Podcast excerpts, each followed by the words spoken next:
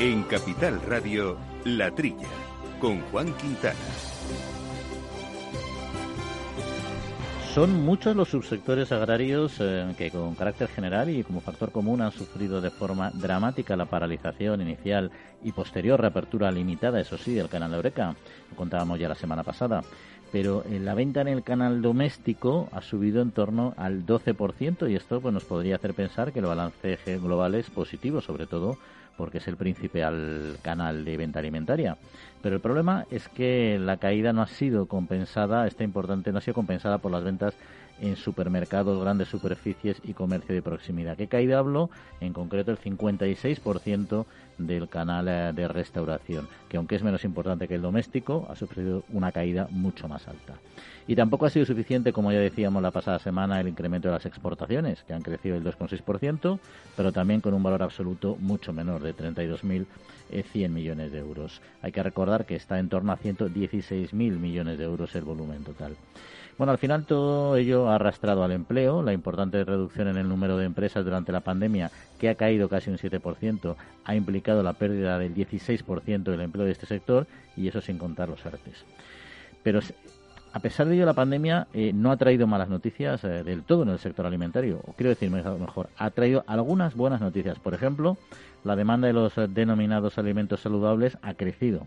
De acuerdo con un estudio de la consultora Nielsen, el 60% de los españoles consumen más alimentos bio y comida poco procesada que antes de la pandemia. Y se trata de un mercado que en la actualidad tiene un volumen de negocio de 550 millones de euros anuales y ha crecido el 17% con respecto al pasado año. ¿Qué es lo que pasa? Pues que representa también solo una pequeña parte del mercado alimentario que en ningún caso puede amortiguar el lastre de esta, de esta crisis. Pero por otro lado, también es cierto que el que en plena crisis se incremente el consumo de este tipo de alimentos, de este tipo de productos que son de mayor precio, indica también que con carácter general, eso sí, el consumo doméstico sigue fuerte y este ya sabemos que es un importante indicador eh, económico. Y en todo caso, el problema va más allá de la crisis sectorial. El sector de la alimentación en nuestro país es el segundo motor de la economía después del turismo y, por cierto, con una relación directa entre uno y otro. Y es esperar que tras la entrada de las vacunas a lo largo del 2021 se reactive el turismo y se eliminen las restricciones a la restauración y a la hostelería, lo que permitiría una rápida recuperación. Eh, eso sí, siempre que los hábitos de consumo de la sociedad española no se hayan modificado. Y esto es algo que queda por ver.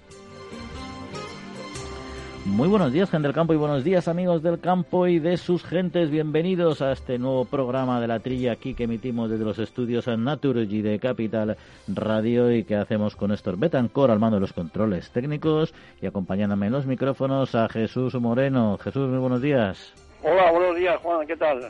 Pues muy bien, todavía desde tu casa esperando que pase esta pandemia, que funcionen las vacunas y podernos reencontrar aquí en los estudios. Pero entre pues tanto aquí seguimos hablando de, de, todos estos asuntos que tanto nos, nos ocupan. En fin, pues vamos a hablar de temas de actualidad que vamos a ir desbrozando poco a poco, pero los dos principales asuntos que hoy vamos a abordar es, por un lado, algo que ya avanzamos la semana pasada, que es la aprobación de una normativa sobre alimentos para impulsar el comercio de proximidad y favorecer a las pymes y a los pequeños productores en el ámbito rural. Y de ello vamos a charlar con uno de sus grandes defensores eh, y que lo ha promovido, lo lleva promoviendo desde hace años, que es Andoni García como responsable de mercados eh, de COAG. Y una interesante también entrevista que vamos a tener a segunda hora del programa es con don José María Pozancos, el director general de FEPEX, que, que vamos a analizar en profundidad qué es lo que va a pasar. No qué es lo que va a pasar con el Brexit, que todavía no se sabe, aunque previsiblemente lo sabremos en breve, sino qué impacto va a tener eh, o podría tener la opción del acuerdo o del no acuerdo sobre el sector de las frutas y hortalizas. Bueno, les recuerdo en todo caso nuestro correo electrónico, la trilla arroba capitalradio.es, la trilla arroba capitalradio.es, donde ya saben nos pueden mandar lo que ustedes consideren adecuado y también seguirnos, como siempre, a través de nuestro canal de Twitter en arroba la trilla debates. Amaneces antes que el sol y conviertes la tierra en frutos y superas plagas, heladas, pedrisco y cada día empiezas de nuevo. Eres de una naturaleza especial por eso, hay un seguro especial para ti. Y ahora es el momento de contratar tu seguro de uva de vino. Agroseguro, más que un seguro.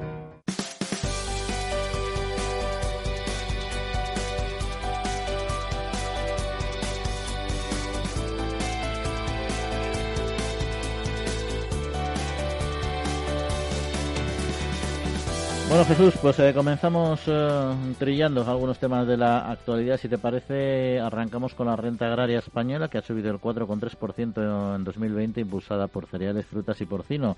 La primera estimación en términos corrientes alcanza así los algo más de 29.000 millones de euros. Es lo que apunta el informe eh, que ha difundido el Ministerio de Agricultura, Pesca y Alimentación y que puede, bueno, sufrir, eso sí, posteriores modificaciones en, eh, a lo largo de 2021. Ya saben que los resultados no serán definitivos hasta el 2022.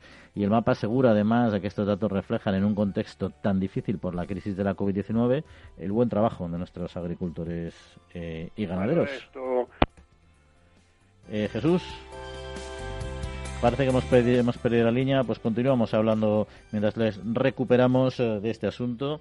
Hay que recordar, eh, bueno, aquí ya saben que al analizar esta renta hay que dividir porque varía bastante, suele variar bastante lo que es la producción vegetal de la producción animal. En el caso de la producción vegetal, pues los resultados son bastante positivos.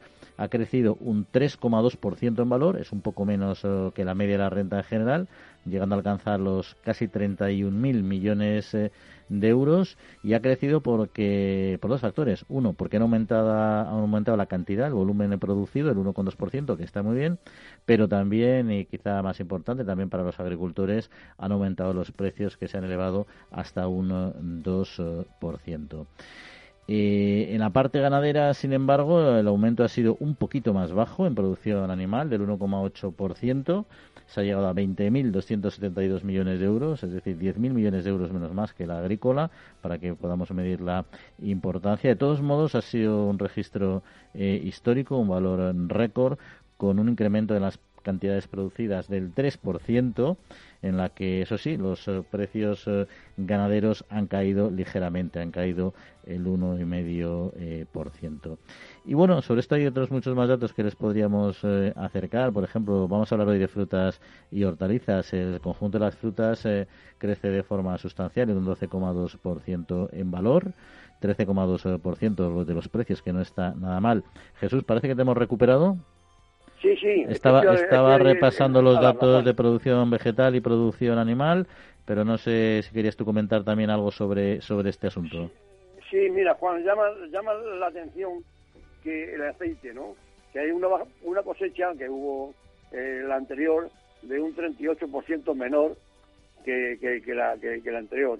Y, llama la atención que con menos cosecha los precios no se han recuperado. O sea, es una cosa llamativa, ¿no? Cuando hay mucha cosecha, es la oferta y la demanda, bajan los precios. El aceite eh, tiene que tiene que, reconvertirse. No sé qué pasa con el aceite, Juan. Eh, eh, es, impensable que con menos cosecha sean, sean, menores los precios, ¿no? En cuanto a los insumos, que forma parte del cálculo de la renta, es decir, lo que se vende en volumen y valor, con lo que le cuesta al agricultor producirlo. Bueno, pues se ha visto el incremento de los piensos, que ha sido indudable, se, ha visto compensado con una baja de la energía, de, de los fertilizantes y de los lubricantes. Es decir, aquí ha habido una cuestión eh, positiva, ¿no? Eh, compensándose este aumento de, los piensos que tanto supone en el engorde del ganado. Y luego, por último, las subvenciones, según los datos del, Ministerio, se han subido, se han incrementado en un 2,3%. No es cuestión, yo, yo creo que esta cuestión es debida a la agilidad en las subvenciones. Las subvenciones están tasadas por la Unión Europea si hay más subvenciones es porque han, sido mejor, mejor gestionadas. En definitiva, pues datos positivos sobre la renta agraria. Eh, eso que comentabas del aceite de oliva también es verdad que la, acá hay la cosecha, pero yo creo que eh, arrastrábamos unos stocks de otros años, eh, aparte que luego tiene también su, su mercado de futuro que distorsiona de alguna manera el corto plazo, ¿no? Pero teníamos unos stocks también bastante elevados que quizá hayan influido en toda esta situación, como bien decías, anómala, ¿no? Y luego en el tema de la carne, que estaba anticipando yo también este incremento importante y satisfactorio para el sector, nos lleva un poco quizá a otro asunto que quería tratar hoy contigo, y es que se debe en gran medida al aumento de la exportación de carne de porcino eh, a China, ¿no? Porque hay que recordar que las exportaciones entre enero y septiembre de este año aumentaron un 116% en volumen, hasta casi 900, casi un millón de toneladas, algo más de 900.000 toneladas, un 161% en valor, que no es poca cosa, ¿no? Y bueno, han tenido el 42% de las exportaciones porcinas nacionales, han tenido como destino este mercado, el mercado chino, según ha expuesto precisamente el presidente de la Interprofesional del Porcino de Capa Blanca, Manuel García. Desde luego, el, sector del porcino es, es ejemplar en su producción y en su comportamiento, ¿no? O sea, ha compensado con, con mucho lo del porcino con la bajada de, de, otros eh, cárnicas como el bovino, el ovino y, el caprino. Eh, hay que felicitar al, sector porcino de cómo lo hacen. Hombre, hemos tenido la suerte, que yo, yo creo que lo tenemos por ahí como otra noticia, la suerte de, la cuestión china, ¿no? Eh, eh la, exportación se han, incrementado muchísimo y, y ha habido esa, esa suerte añadida, ¿no? Pero es, hay, que, hay que felicitar al sector del porcino de capa blanca, Juan. De todos modos, eso es muy bueno. Evidentemente es un sector altamente profesionalizado que ha sabido abrir mercados rápidamente. Es cierto que hay muy buenas relaciones institucionales entre China y España, sobre todo en, en, este ámbito me refiero, en lo que es precisamente la cultura común de consumo de porcino de sus ciudadanos, que es bastante similar a la, a la nuestra. No esto más ha podido ver una jornada que se ha celebrado en la Embajada de China en España junto con la prensa ibérica, ¿no? Eh, pero también es cierto que distorsiona un poco los datos, porque al final, igual que decíamos en la editorial de entrada, en el editorial, hablando de, de cómo los eh, datos del sector alimentario han evolucionado, la influencia del porcino eh, ha afectado en positivo, pero no quiere decir que haya otros subsectores, como tú has comentado, que eh, particularmente lo estén pasando especialmente mal de los cárnicos. ¿no? Pero bueno, nos alegramos por el porcino y sobre todo porque ayuda también a mantener nuestra balanza, que es muy necesario. Y cambiamos, si te parece, de tema, porque eh, bueno, la hemos hablado también en este programa a veces de lo que es la venta de alimentos eh, online y de productos locales y esta crisis económica sanitaria la está eh, consolidando. Al menos eso recoge el informe de perspectivas agrícolas de la Unión Europea para los mercados, la renta y el medio ambiente 2020-2030, que concluye además que el impacto de la crisis en los mercados agroalimentarios ha sido limitado gracias a la resiliencia de la cadena y en lugar de una revisión completa del sistema alimentario, eh, el patrón emergente parece ser pues un poco el reforzamiento de algunas tendencias que, que preexisten, ¿no? Así define el documento, por ejemplo, el aumento de las ventas en alimentos por comercio electrónico y la mayor demanda de alimentos producidos localmente y en cadenas de suministro corta, que esto tiene mucho que ver también con esa ley que comentábamos la semana pasada y que ahora hablaremos con nuestro siguiente invitado parece ser, parece ser, vamos, una tendencia, yo creo que imparable, ¿no? Lo que ha referido de la venta online, ¿no? Eh, es una, un, sistema de ventas que yo creo que se, se, acabará imponiendo. Como dicen ahora de moda estas frases que no, que no, me gusta repetir, ha, llegado para quedarse la venta online. Yo cada vez veo más furgonetas por la calle eh, de reparto que han sido compras hechas por, por, por, ordenador, por venta online. Y luego el tema ese el segundo. Dice también la, Unión Europea que, bueno, sí, se ha visto a través de, los programas anteriores que ha habido algunas ayudas eh, esporádicas y concretas a, ciertos sectores, ¿no? Eh, de, de, la carne, con el porcino y demás, el vino.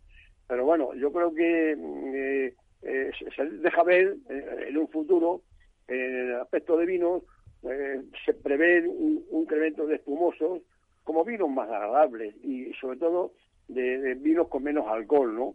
Eh, podría eso compensar a la tendencia que, estamos observando del menor consumo de, de, vinos en general. Más que el vino, el vino con menos alcohol. Yo creo que en cuanto al aceite, prevé la Unión Europea que hay que trabajar un poco en, la, en, en exportar a, los países no productores de la Unión Europea y a la exportación a otros países. A veces eso puede ayudar al equilibrio general en el mercado del aceite. Es la, gran, eh, el gran tema pendiente que tenemos en España, el tema del aceite, como hemos comentado antes. Sí, te decía Jesús que de todos modos el tema del vino con menor contenido alcohólico, eh, igual que la cerveza, se ha, extendido mucho y es un consumo ya muy habitual. Yo no sé por qué el vino no termina todavía de, de calar. Es cierto que esto le proporciona un gran recorrido todavía de crecimiento y un gran espacio de crecimiento, pero es todavía poco habitual el consumo de este tipo de, vino.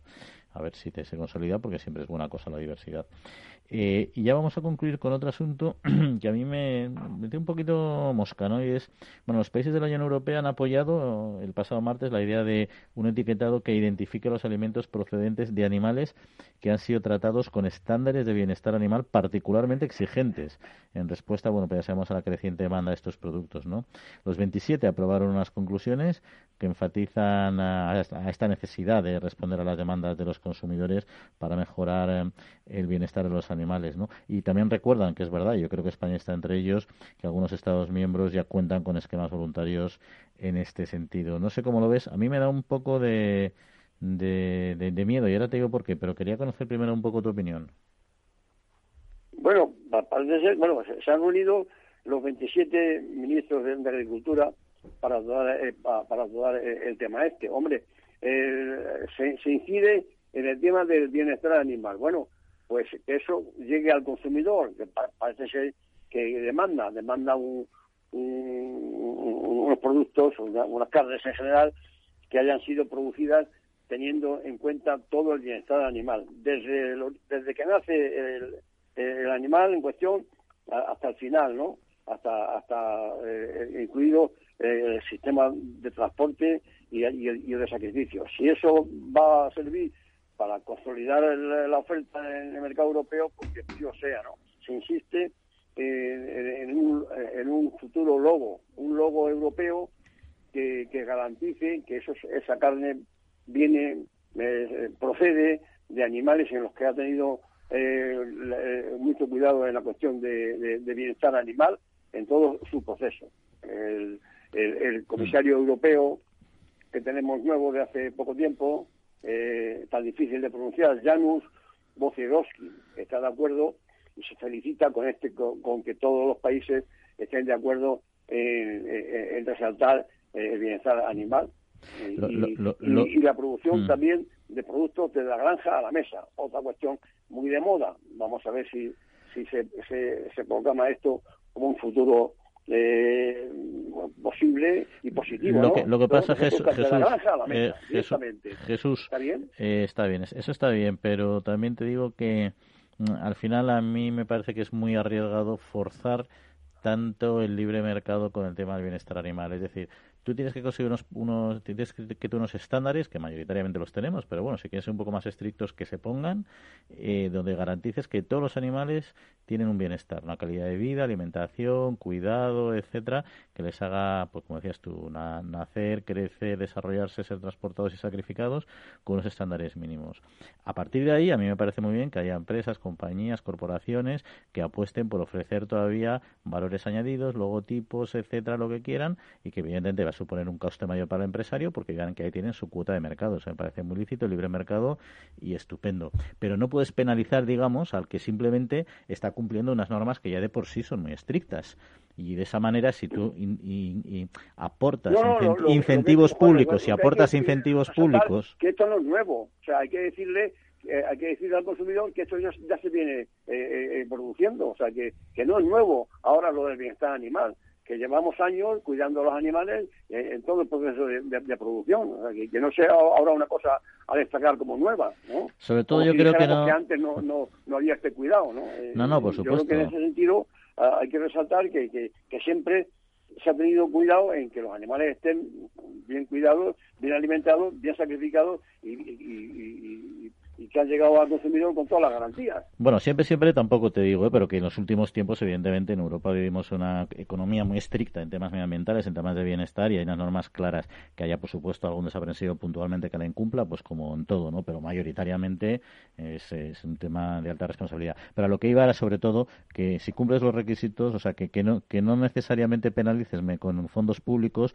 o beneficies con fondos públicos, indirectamente penalices a quien está comprando, cumpliendo las normas actuales de forma Pero bueno, vamos a cambiar de tercio, Jesús, porque hay mucho que hablar y tenemos que hablar precisamente de otras normas, que es lo que comentábamos antes, mucho más próximas a nuestros espacios y a la venta de productos en nuestros espacios rurales. En CaixaBank reforzamos día a día nuestro firme compromiso con el sector agrario y lo hacemos a través de nuestras cerca de mil oficinas Agrobank y 3.000 expertos agrarios que ofrecen asesoramiento especializado a todos y cada uno de nuestros clientes. Agrobank Pasión por el mundo agro. El Foro Interalimentario trabaja por conseguir los mejores productos con la máxima calidad a los mejores precios, velando por garantizar la seguridad de la cadena alimentaria sostenible desde su origen hasta que los productos llegan al consumidor. Para ello cuenta con el compromiso de las empresas que lo integran, que apuestan por la seguridad, la calidad, la investigación, la innovación y la justa retribución de todos los agentes de la cadena.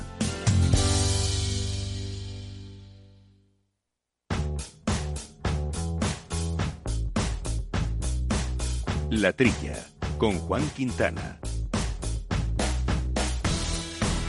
La semana pasada ya comentábamos la aprobación de una normativa sobre alimentos para impulsar el comercio de proximidad y favorecer a las pymes y a los pequeños productores en el ámbito rural. Dicha normativa, presentada por el Ministerio de Consumo y por el Ministerio de Agricultura, Pesca y Alimentación, simplifica algunos requisitos de la regulación sobre higiene, mantenimiento de la seguridad eh, para consumidores con el fin de favorecer esta clase bueno, pues de negocios tradicionales.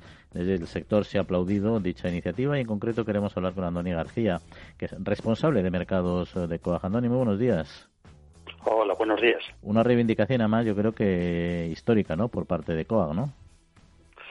Sí, es así. Llevábamos muchos años eh, con una reivindicación de este, de este tipo, más de 20 años, eh, trabajando sobre la adaptación de las normativas higiénico-sanitarias.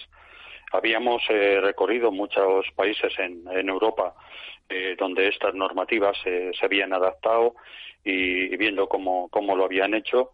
También habíamos tenido reuniones con, con, la Comisión Europea y también participando en debates sobre lo que significaba esta adaptación y había significado en muchos países. Entonces, Aquí pues estábamos eh, reivindicando y trabajando eh, hacia el hacia el Ministerio de, Agricultura, también Sanidad y, en las, y con las comunidades autónomas que eh, era necesario adaptación, la adaptación de esta normativa para posibilitar que, que muchos pequeños agricultores y ganaderos pudieran realizar una venta directa al consumidor con las máximas garantías eh, sanitarias, pero adaptando una normativa que generalmente está hecha eh, para eh, las grandes producciones y sobre todo la, producción y la venta de, industrias y no del, agricultor. ¿Y qué, cambios más sustanciales se van a producir o va a poder percibir el, productor local? Bueno, pues sobre todo va a tener la posibilidad de, de que tenga una diferenciación la, la venta eh, de aquellas producciones que son tradicionales.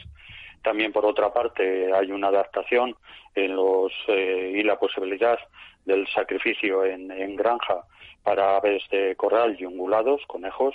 En ese sentido es muy importante y es eh, el sector de los conejos estaba, estaba trabajando fuertemente sobre esto porque veía una gran oportunidad en, en, el sacrificio en granja y, poder vender eh, a partir de ahí al, consumidor.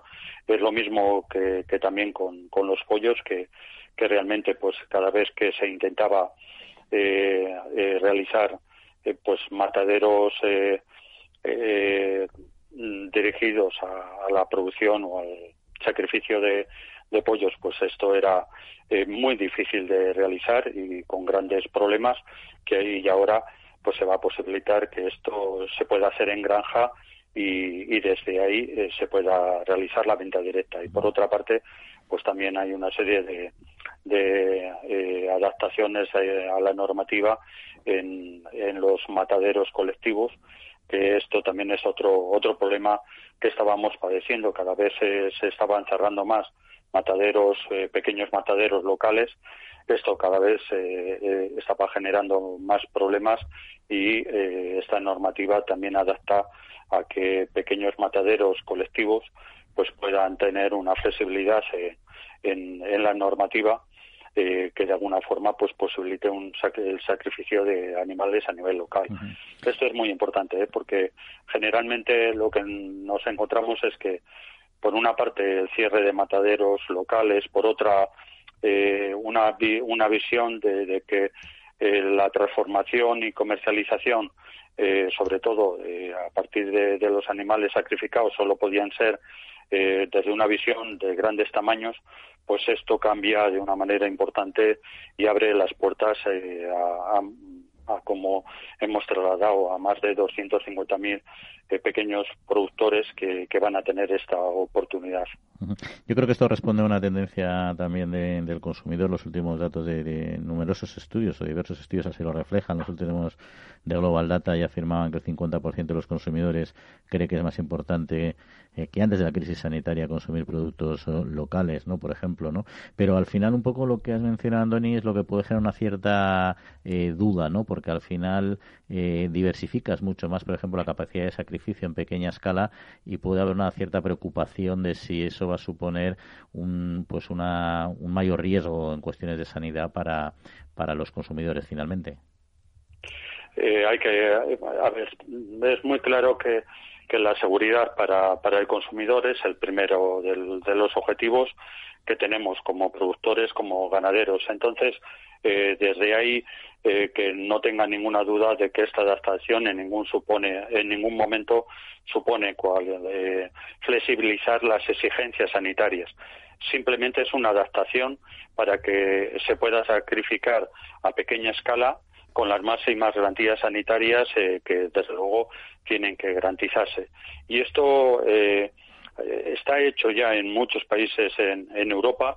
Hemos visto cómo se han ido desarrollando en distintos países pues eh, mataderos en granja, hasta de animales grandes, que en este caso no, no es lo que se está autorizando, ¿no? pero hasta animales, vacas o terneros eh, eh, sacrificados en la misma en la misma granja y con y con mataderos eh, pues adaptados a, a, esa realidad. Lo hemos visto en Austria lo hemos visto en, en, Francia y desde luego las exigencias eh, sanitarias son exactamente las mismas. La diferencia es que esas exigencias esas otras exigencias que son eh, de instalaciones muy en una visión eh, más industrial y, de grandes tamaños, esa es la que la que no nos servía y eh, se tenía que adaptar a pues a, a, esa pequeña a esa pequeña escala. Así que desde luego máxima seguridad es la que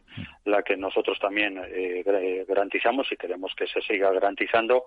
Y como y como dices bien esto es una demanda eh, que, está ahí una demanda del conjunto de los consumidores que cada vez están buscando más la relación directa con con los agricultores con los ganaderos y que de alguna forma de esta con esta normativa pues va a ser más más posible. Además pues eh, estamos viendo en este momento en todo el debate que, supone el Pacto Verde Europeo con las estrategias de la granja, la mesa y biodiversidad, pues es muy claro que, se está hablando de cada vez más de, esa alimentación local, de esa producción local de alimentos, de esas eh, otras redes que a veces no cuentan en, las grandes políticas, sino que hay otra, otras redes eh, mucho más locales, más localizadas, de una relación mucho más cercana al consumidor y que con esta normativa y también con el planteamiento que está haciendo la Unión Europea se le da un reconocimiento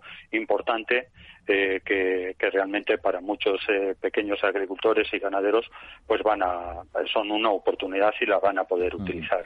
Y Andoni, para finalizar, pues imagínate pues una persona que está yendo por una por una zona, por una, aldea y que encuentra y que quiere comprar ahí a un aldeano o una aldeana pues algunos de sus productos, unos huevos, por ejemplo, algo de carne, eh, ¿cómo sabe realmente si ese pequeño productor eh, de proximidad eh, puede lo que le vende es está avalado adecuadamente y cumple las normas. Es decir, ¿hay un sistema de etiquetado específico que pueda ser identificado?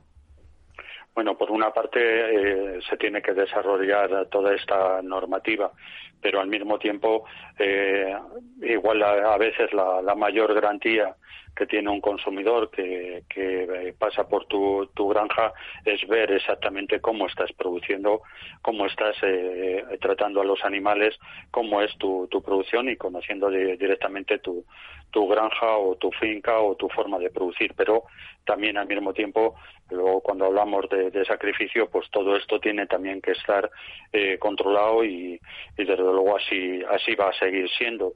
Pues la, la diferencia es tú tengas unas, unas posibilidades propias en tu granja o en tu finca de, poder eh, hacer estos sacrificios, de, poder hacer esta venta directa, que desde luego pues también tiene que contar con, con los controles eh, necesarios, pero con una adaptación eh, de, de, todos los de todos los instrumentos que, que se necesitan a una adaptación a pequeña escala. Esa es la diferencia, pero, pero en este momento donde Mm, se están desarrollando múltiples iniciativas por parte de los consumidores, pero también por parte de los agricultores. Eh, es el ejemplo de, Arco eh, por parte de COAG eh, esa relación que cada vez más, más es una, una relación de confianza y de conocimiento por parte del consumidor de cómo realizamos eh, nuestra actividad y, en este caso, eh, producir y transformar. Y esta es la, la garantía también. ¿Y, cuándo se estima que pueda estar, que se haya se desarrolle esta normativa y pueda ser de aplicación?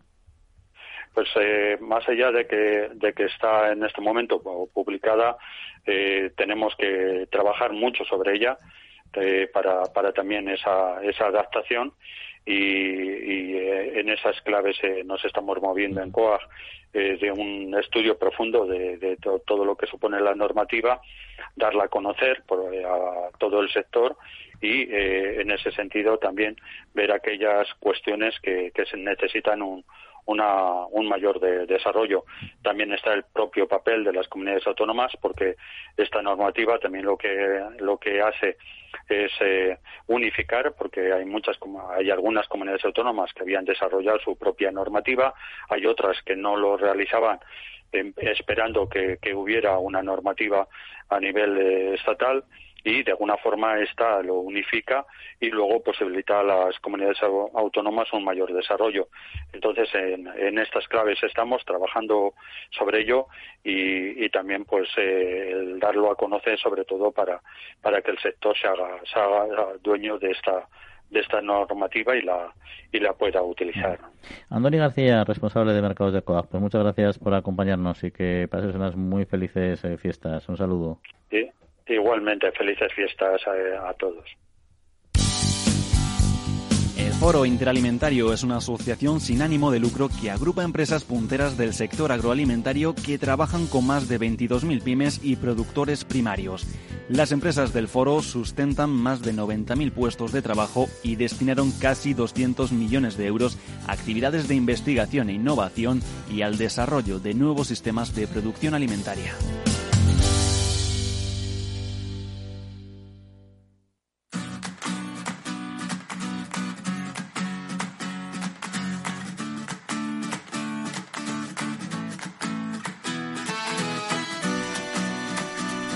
Bueno, Jesús, pues eh, no sé si quieres comentar algo de este asunto o entramos ya en otros eh, temas eh, de actualidad.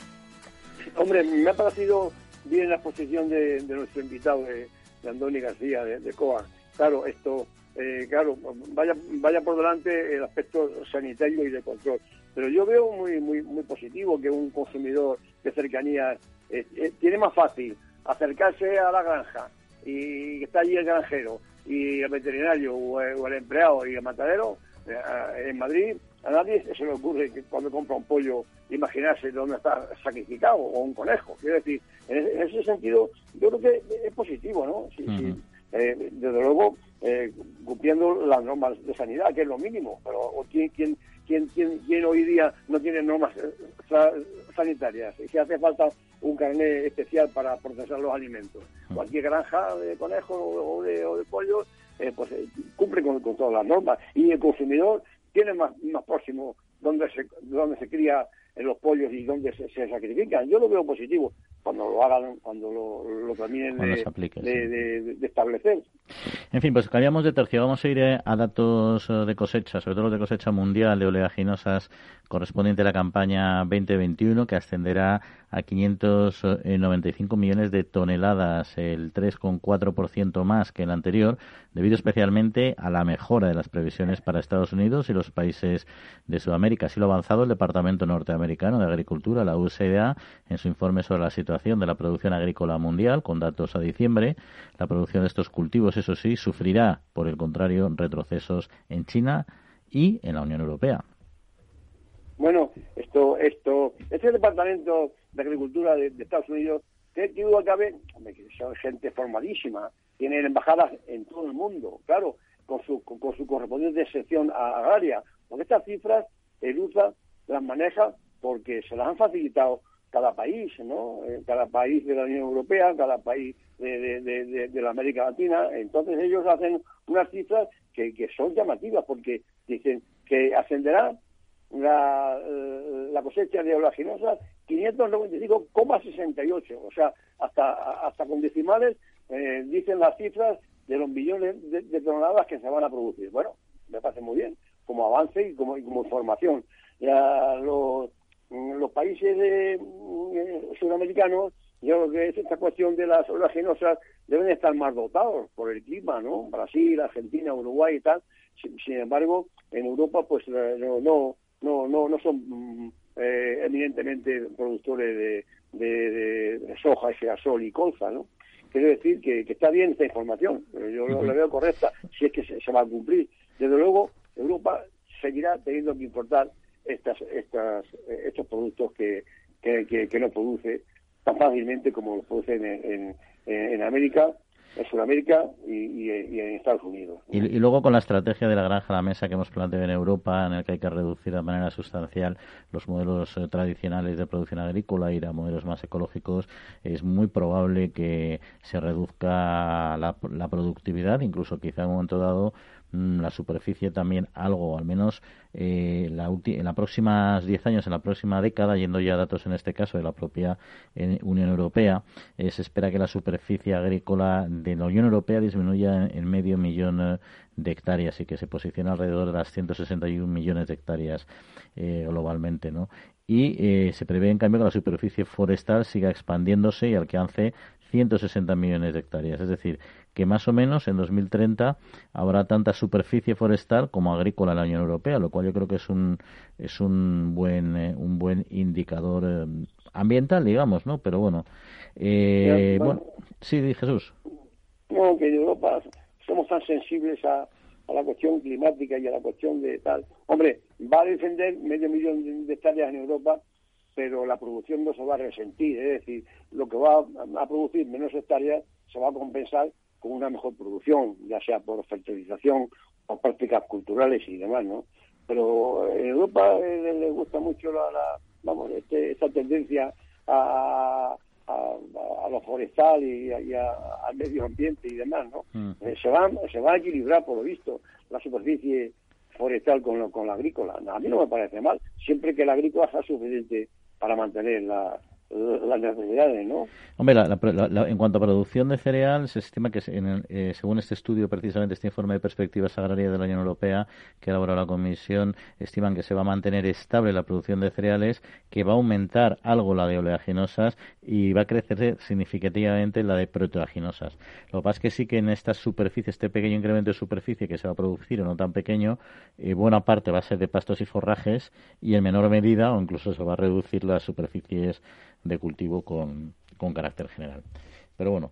y pero Juan, tampoco hemos mencionado, eh, eh, tampoco hemos mencionado el tema clave de la famosa eh, eh las semillas transgénicas, ¿no? Porque en Estados Unidos y, en los países de, América está permitida y aquí en Europa nos la cogemos con un papel hablando así un poco groseramente y como están prohibidos la, la, las hojas transgénica, pues tenemos que importarla, que es transgénica. ¿eh? Sí, sí, esa es una de las paradojas que hablamos aquí reiteradamente y bueno, que conoce bien la Administración Europea, pero bueno, es lo que tener una multicefalia en vez de un solo una sola cabeza, un solo gobierno como en Estados Unidos.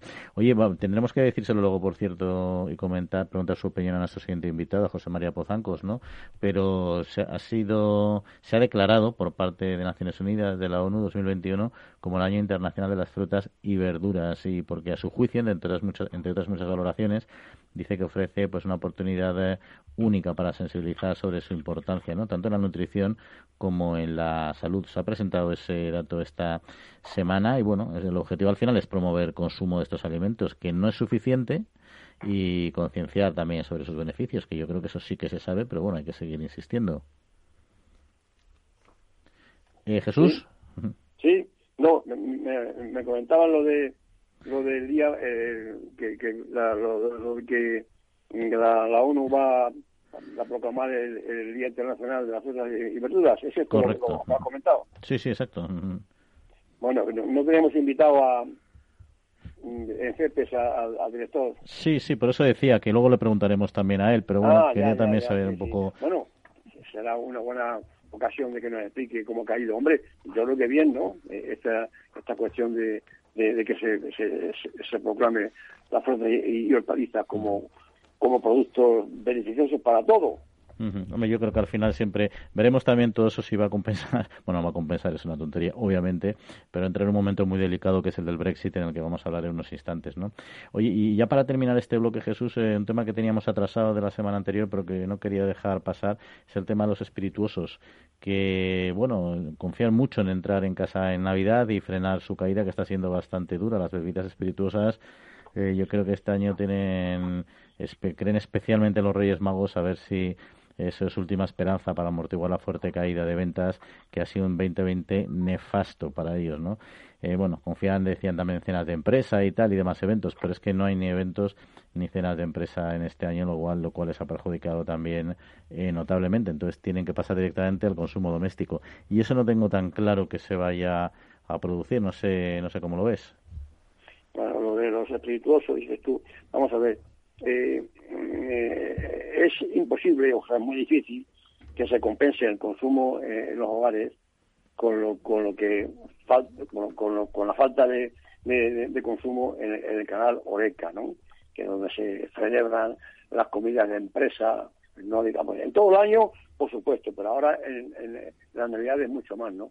No hay comida de empresa, no, no hay fiestas, eh, eh, comidas comunes, celebraciones, las discotecas, eh, entonces, el consumo de, de, espirituosos, claro, eh, ha sufrido un descenso tremendo. ¿Que lo que compensar? Hombre, yo soy comprador, yo, yo voy a los, a los super y a las tiendas, y he visto estos últimos días una, un interés en los, en, los, en los productos espirituosos, un interés de promoción, ¿no? Te regalan con una botella de vodka, te ponen al lado un obsequio, eh, igual con el ron y tal quieren, quieren compensar a ver si son capaces de la falta de consumo en el canal Oreca lo vaya a compensar en los hogares. Lo veo muy difícil. Pero bueno, este esfuerzo algún resultado les, dará.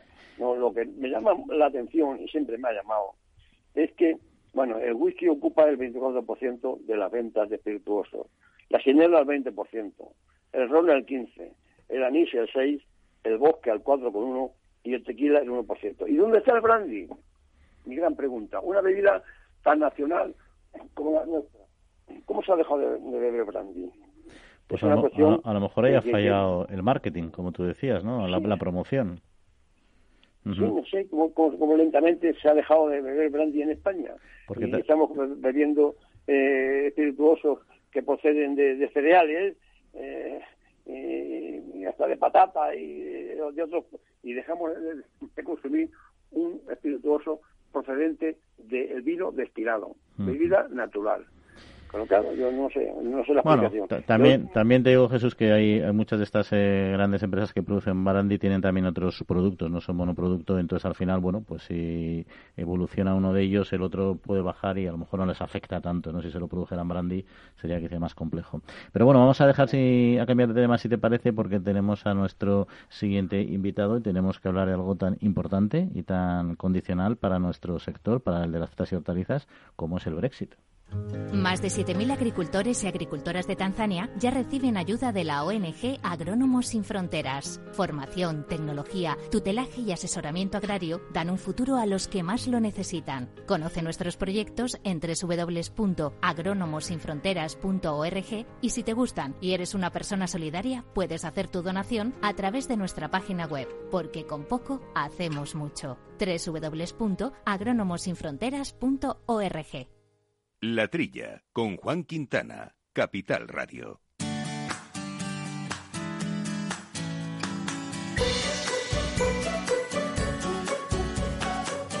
Tenemos por delante unos días eh, complicados, eh, no solo por cuestiones de salud, también porque está pendiente cerrarse el Brexit y veremos si finalmente se cierra o no, porque esto parece la obra del Escorial. En cualquier caso, clave para saber cómo se resuelven las negociaciones entre Reino Unido y la Unión Europea. Un cambio político-administrativo que va a ser definitivo para el sector de las frutas y hortalizas españolas, o quizá no tanto. En todo caso de ello, vamos a hablar con José María Pozancos, que es director general de FEPEX, de la Federación Española de Asociaciones de Productores y Exportadores de Frutas, Hortalizas, Flores y Platas Vivas. Eh, José María, muy buenos días. Hola, muy buenos días. Bueno, no sé si, si conocen qué situación se encuentra ahora mismo eh, la negociación o cuáles son las previsiones que al menos tiene FEPEX sobre su posible desenlace. Bueno, eh, como sabemos eh, por los medios eh, las, y por las declaraciones de los responsables políticos, se han dado el último plazo, pero bueno, ya hemos visto cómo se cumplen los plazos.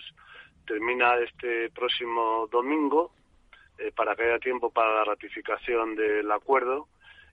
no sabemos cuál será el resultado final.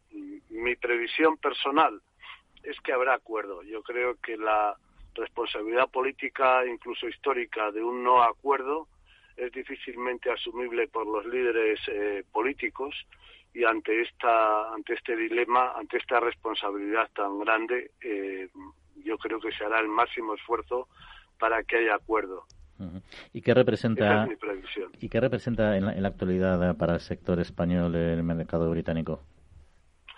Bueno, el mercado británico es el tercero en importancia para nuestra exportación. En, volumen son eh, un, millón seiscientas mil toneladas. En valor son cerca de 1.800 millones de euros.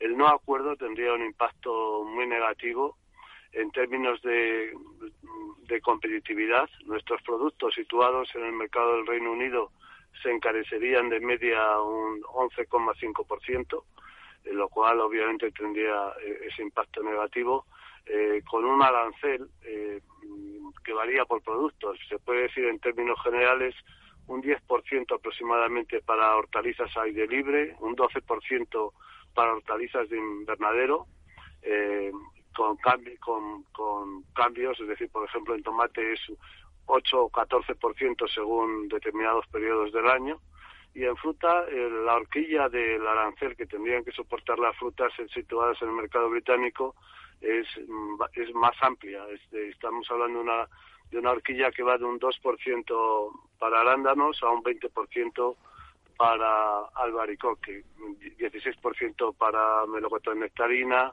10% para fresa aproximadamente, es decir que ese sería el impacto negativo. Pero lo más preocupante no es solo que se tuviera que soportar eh, ese arancel, sino que Reino Unido ya ha firmado acuerdos comerciales con nuestros competidores más directos y nos encontraríamos en la peor de las situaciones, es decir, que nuestros productos tendrían que soportar ese arancel para llegar al mercado del Reino Unido, mientras que lo de nuestros competidores más directos tendrían la generalidad de sus productos exentos de, arancel. Y mm. eso a, a medio largo plazo, incluso a corto plazo de forma inmediata, en, las campañas de determinados productos tendría un impacto muy negativo. Es un sector altamente profesionalizado, este que tenemos en, España y su modelo exportador. Evidentemente, supongo que se habrán estudiado todo tipo de escenarios dentro de estas dos hipótesis. Eh, eh, ¿Estaría preparado el sector hortofrutícola de nuestro país para hacer frente a un, a un posible, esperemos poco probable, no acuerdo comercial? En ese escenario de no acuerdo comercial, eh, habría que hacer un gran esfuerzo para mejorar la competitividad. Eh, estamos en ello, hemos planteado un conjunto de medidas.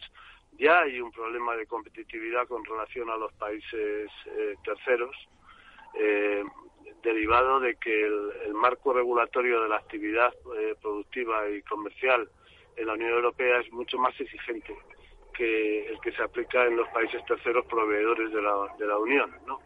Eh, eso significa mayores costes de producción y obviamente el, esfuerzo de competitividad, eh, de mejora de la competitividad, eh, hay que hacerlo con o sin acuerdo. Pero en un escenario de sin acuerdo, pues tendría que ser una prioridad política de primer orden. Comentaba antes eh, José María el tema de los eh, nuevos eh, competidores, bueno, los competidores que ya tienen el mercado, la producción española que entrarían en esa situación de privilegio arancelario para ellos en este, escenario. ¿Tiene capacidad o, puede ser relativamente sencillo, entre comillas lo de sencillo, el abrir nuevos mercados para un sector como el de frutas y hortalizas que tiene una un factor temporal y de parecidad un poco diferente a otros? Sí, bueno, yo ya mm, yo considero, se habla mucho de planes de contingencia, apertura de nuevos mercados, etcétera. Eh, hay que decir, en mi opinión y con rotundidad, ¿eh? que no existe mercado alternativo al del Reino Unido. ¿eh? Nuestro esfuerzo se debe concentrar en mejorar nuestra posición competitiva en ese mercado, cualquiera que sea el escenario, por su dimensión, características, relaciones, etcétera, no existe, no existe mercado alternativo. Los mercados alternativos que podrían existir eh, están cerrados, son mercados muy proteccionistas. Eh, yo creo que, bueno, la, la política comercial en muchos, en muchos eh, ámbitos es muy falaz es el caso, por ejemplo, de China o el caso de Estados Unidos, eh, muy agresivos en aquellos eh, mercados, en aquellos productos donde son competitivos y muy muy proteccionistas donde no lo son. ¿no? Y ese es el caso de las frutas y hortalizas. Además, a, esas políticas proteccionistas de grandes mercados que por su dimensión o características podrían ser accesibles para o, podrían ser una alternativa para las para el sector español, eh, hay que añadir las dificultades eh, logísticas derivadas del carácter perecedero de nuestros productos, con una limitada vida comercial, etcétera. Pero incluso en aquellos casos en los que, la vida comercial puede ser más, eh, mayor, eh, bueno, pues dado el carácter proteccionista de los grandes mercados teóricamente accesibles, pues no, no hay alternativa. ¿Y va a suponer eh, para el sector eh, un hándicap eh, las restricciones a las nuevas normas aduaneras administrativas, tanto si hay un no radical, que eso sería más complejo, pero incluso con un acuerdo con un acuerdo en positivo? Bueno, las nuevas formalidades documentales y los nuevos controles, eso sí que han llegado para quedarse, porque indudablemente el Reino Unido pasa a ser un país tercero, incluso con acuerdos. Eh, pues obviamente mm, estamos trabajando para que las obligaciones documentales y los controles que se puedan implementar pues no supongan una traba al comercio. Pero bueno, ya vamos a ver cómo se desarrollan, eh, por lo menos pasados los primeros días. Yo entiendo que los primeros días puede haber, ya lo estamos observando, ¿no? En, en los accesos por los pasos fronterizos, los problemas que se están provocando pero no deberían constituir una traba al comercio. Y si lo constituyen, si la constituyen, pues habrá que eh, habrá que eh, adoptar las medidas oportunas en el ámbito político para que dejen de serlo, ¿eh? porque algo tan tan importante como es el acceso a los mercados no puede estar condicionado por formalidades documentales de carácter público. Y ya para finalizar y cambiando de tema, una buena noticia, no sé si grande o pequeña, quería conocer su opinión, que es la declaración de 2021 como Año Internacional de las Frutas y Verduras. ¿Hasta qué punto se puede beneficiar de alguna manera al sector? Bueno, yo creo que beneficia. No hay ninguna duda de que las frutas y hortalizas constituyen el componente más sano de nuestra dieta eh, afortunadamente en España eh, pues tenemos un nivel de consumo, yo diría, aceptable pero mejorable. Luego hay un amplio campo para mejorar aquí y en nuestros mercados de destino. Eh, es positivo.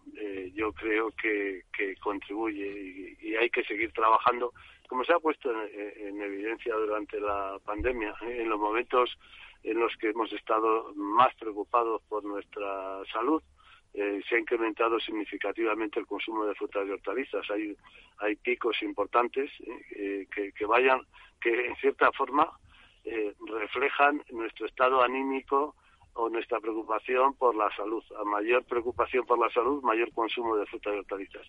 Yo creo que, que debemos incorporar, seguir fomentando que las frutas y hortalizas son el componente más sano de nuestra dieta y que en consecuencia nuestros hábitos de consumo deben ser acordes con esa preocupación por la salud. Pues ahí está, y ahora unas navidades donde disfrutaremos de muchos caprichos gastronómicos, pero por supuesto sin dejar de catar también estos eh, productos tan, tan nuestros. Don José María Pozanco, director general de FPEX, pues muchas gracias por acompañarnos y que pasen unas muy felices fiestas. Gracias, muchas gracias a ustedes e igualmente felices fiestas. Manteniendo la tradición, las bodegas Brovalero elaboran vinos personales con identidad propia en pleno corazón de la Mancha. De sus viñedos y de su incondicional compromiso con el medio ambiente se obtienen los mejores vinos ecológicos de gran reconocimiento internacional. Disfruta tú también de un vino ecológico excepcional con denominación de origen. Bodegas Brovalero. Accede a su tienda online en www.brovalero.com.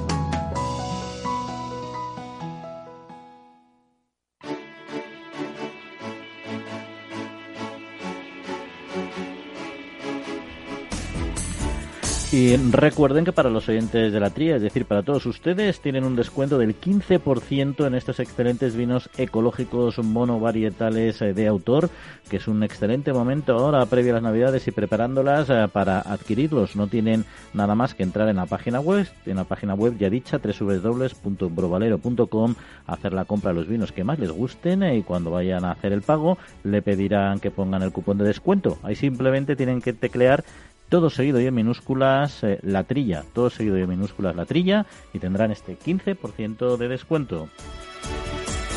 Y se nos va acabando el tiempo, pero había cuatro noticias que queríamos recordarles en un formato más breve. Por ejemplo, que el Ministerio de Agricultura, Pesca y Alimentación y los fabricantes de productos fitosanitarios asociados en AEPLA echan en falta un análisis del impacto que las políticas europeas destinadas a la sostenibilidad tienen para el sector agroalimentario. Es uno de los puntos en común expresados por el secretario general de Agricultura y Alimentación del Ministerio de Agricultura, Fernando Miranda, y el presidente de AEPLA, Manuel Melgarejo, durante un diálogo sobre agricultura y sostenibilidad. Y Provacuno asegura que el 2020 finaliza con grandes avances en sostenibilidad ambiental y reducción de emisiones en el sector del vacuno de carne. Está trabajando en el programa europeo Life Beef Carbon para reducir al menos un 15% las emisiones de gases de efecto invernadero en los próximos 10 años. Además de la mitigación y adaptación al cambio climático, el impulso a la economía circular, el empuje a la biodiversidad, un uso del agua más racional y eficiente y la búsqueda de la sostenibilidad económica y social. Tercer asunto, la Confederación de Consumidores y Usuarios CECU ha lanzado la campaña Reduce y Suma para impulsar la reducción y reutilización de envases y embalajes plásticos financiada por la Dirección General de Consumo con la colaboración del Foro Interalimentario y que pretende fomentar hábitos de consumo sostenibles en relación con los envases y embalajes de plástico utilizados en la distribución y venta de productos de consumo cotidiano. Y finalizamos hablando de tomate, de un tomate con sabor, en concreto la especialidad de tomate Nipo, desarrollada por Semillas Fito, que ha sido reconocida como uno de los prestigiosos premios Talent Cámara otorgados por la Welcome Talent Society y la Cámara de Comercio de Barcelona. En concreto, en concreto, Nipo ha ganado el galardón en la modalidad de alimentación y bebidas, destacando el jurado que estamos ante una variedad de tomate con unas características excepcionales de gusto y textura, ya que se une un nuevo concepto de tomate fundente, inexistente hasta ahora y que está siendo recomendado por algunos de los mejores chefs actuales. Por ejemplo, Ferran Adrià, que afirma que con Nipo he descubierto el placer de comer un tomate con piel casi invisible, textura fundente y un sabor dulce que es a la vez intenso y profundo. Ya nos van entrando ganas de probar este tipo de tomates. Eh, Jesús, eh, ¿cómo lo ves estos asuntos? buen tomate, ¿no? Me gustaría saber cómo Fito, que es una de las empresas más antiguas que hay sobre la cuestión de de producción de, de hortícolas y de cambio de, semillas, ¿cómo habrá conseguido este tomate? ¿Eh? Eh, estamos asistiendo realmente a una, a una producción de tomate más, masiva, con lo cual eh, la gente se queja de que el, tomate del sabor no es como antes. Dice Ferran Adrià, que yo me fío de él, claro, como no, de, su opinión, de que es un tomate diferente, que tiene una, una textura fundente y un sabor dulce, gran favor que le hace le hace a, al grupo Fito con este tomate Nipo. Me gustaría tenerlo cerca del mercado para probarlo. Mm, lo tendremos. Yo soy consumidor del tomate. Claro, yo creo que todo el mundo busca tomates eh, con sabor. Siempre decimos que las prioridades en este sector eh, durante muchísimas décadas no ha sido tanto conseguir un magnífico sabor, sino ser capaces de tener tomates en los platos a lo largo de todo el año con productos de proximidad y poder eh, tomar unas frutas y hortalizas que durante muchos años solo se podían tomar en temporada. Eso se consiguió. Luego hubo que conseguir también grandes avances en la conservación de las mismas para el transporte y que duraran más precisamente para poder tenerlas más tiempo y ahora ya se están haciendo importantes avances en cuestión de sabor. O sea que poquito a poquito vamos dando respuesta, o va más bien el sector dando respuesta a las demandas de los consumidores.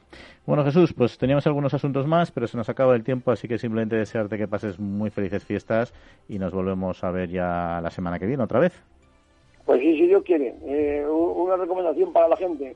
Comidas en casa, familiares, muy, muy concentradas con los, con los convivientes y dejémonos de, de, de, cenas tumultuosas. Pues ahí está Jesús, muchas gracias. Esta la semana que viene agradecemos también a Néstor Betancor, el mando de los controles técnicos, a todos ustedes que va a ser muy felices fiestas, que las disfruten y como siempre con prudencia y cumpliendo las normas que nos marcan las autoridades. Un saludo y disfruten. Capital Radio. Siente la economía.